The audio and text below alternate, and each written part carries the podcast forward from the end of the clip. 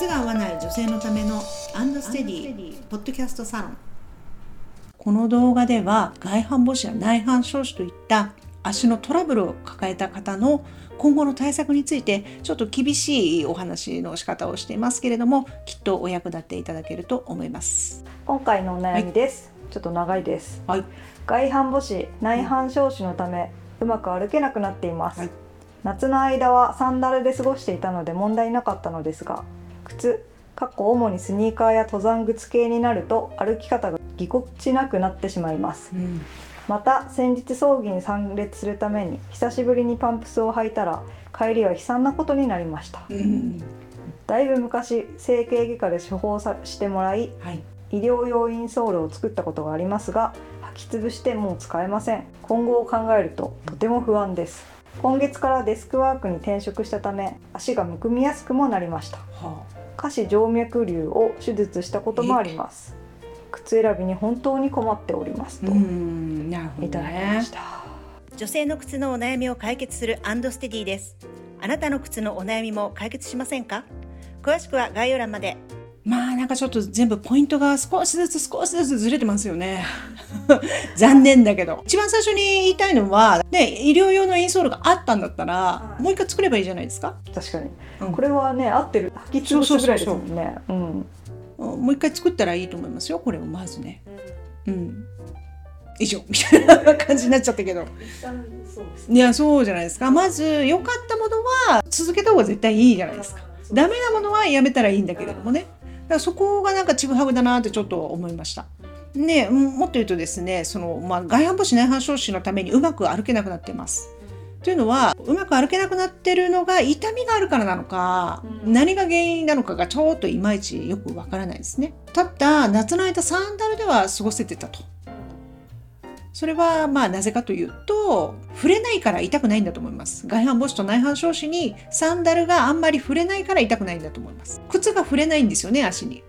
だから痛みが出ないと思い込んでらっしゃいますがでもそれって裏を返すと靴の力を借りずに自前で自分の力だけでなんだろうひと夏過ごしちゃったっていうことなんですよ。これすごく、うん、足にとっては負担かなですね。うん、やっぱりだって靴という支えがあればもっと楽できたはずですよ。もものすごいなんか過酷な環境に。だってサンダルって大変だよ、あうん、あんなに皮の量が少なくて、はい。そう。だそれで過ごしちゃうってことはでしかもなんか、うん、足にとっていい履物ではないわけですよ。サンダルというのはね。触れないからです。足にね。足を支えてくれないから。でもそっちのが楽だとうー言ってそれを履いてしまうというここのボタンの掛け違い。えこれ将来的に多分ものすごく大きなねちょっとトラブルを招く引き金になるかなと思いますよ。だから当たらないことで痛みを逃がすのがいいのか根本的に痛くならないように改善をするのかどっちがいいですかっていう話ですね。痛くないところでしっかり足の骨格整えるっていう方法もあるわけですよ。これもね、だか思い込みなんですよ。だから外反母趾内反小趾のためにうまく歩けなくなってるのではなく、うん、そこが痛いというふうに触れると痛いというふうに思い込んでるから足に合う靴を選べないからうまく歩けないんだと思います。だから当たると思うから、うん、スニーカーとかで歩き方がぎこちなくなってしまう。っていうことはもうこの方靴だけじゃもうダメなんだみたいな。だからテーピングとかそういうもののお力をおきっと多分借りなくてはいけないんじゃないでしょうか。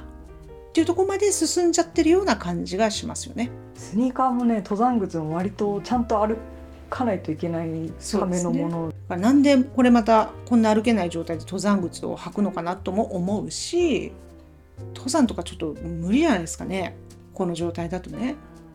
だからまあちょっと何から始めるかっていうその、ま、問題をまず全部洗い出して何から手をつけてどう改善していくかっていう道筋を立てないとってこういろいろもうもうこんがらがりすぎですねこれ。ね葬儀でパンプス履いたら悲惨なことになりました。だからこういう足はあの現地まで、えーいつも履いてる靴で行って現地で履き替えてください。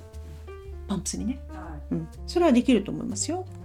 とデスクワークに転職して足むくみやすくなったとで下肢静脈瘤で手術をしたということはもう血の巡りがきっと良くないまあ、結論、まあ、指が動かせない靴を履いてるからですよね、えー、というふうに予想をしますね。靴選び合う靴っていうのをまずやっぱり体感しなきゃダメでしょうね。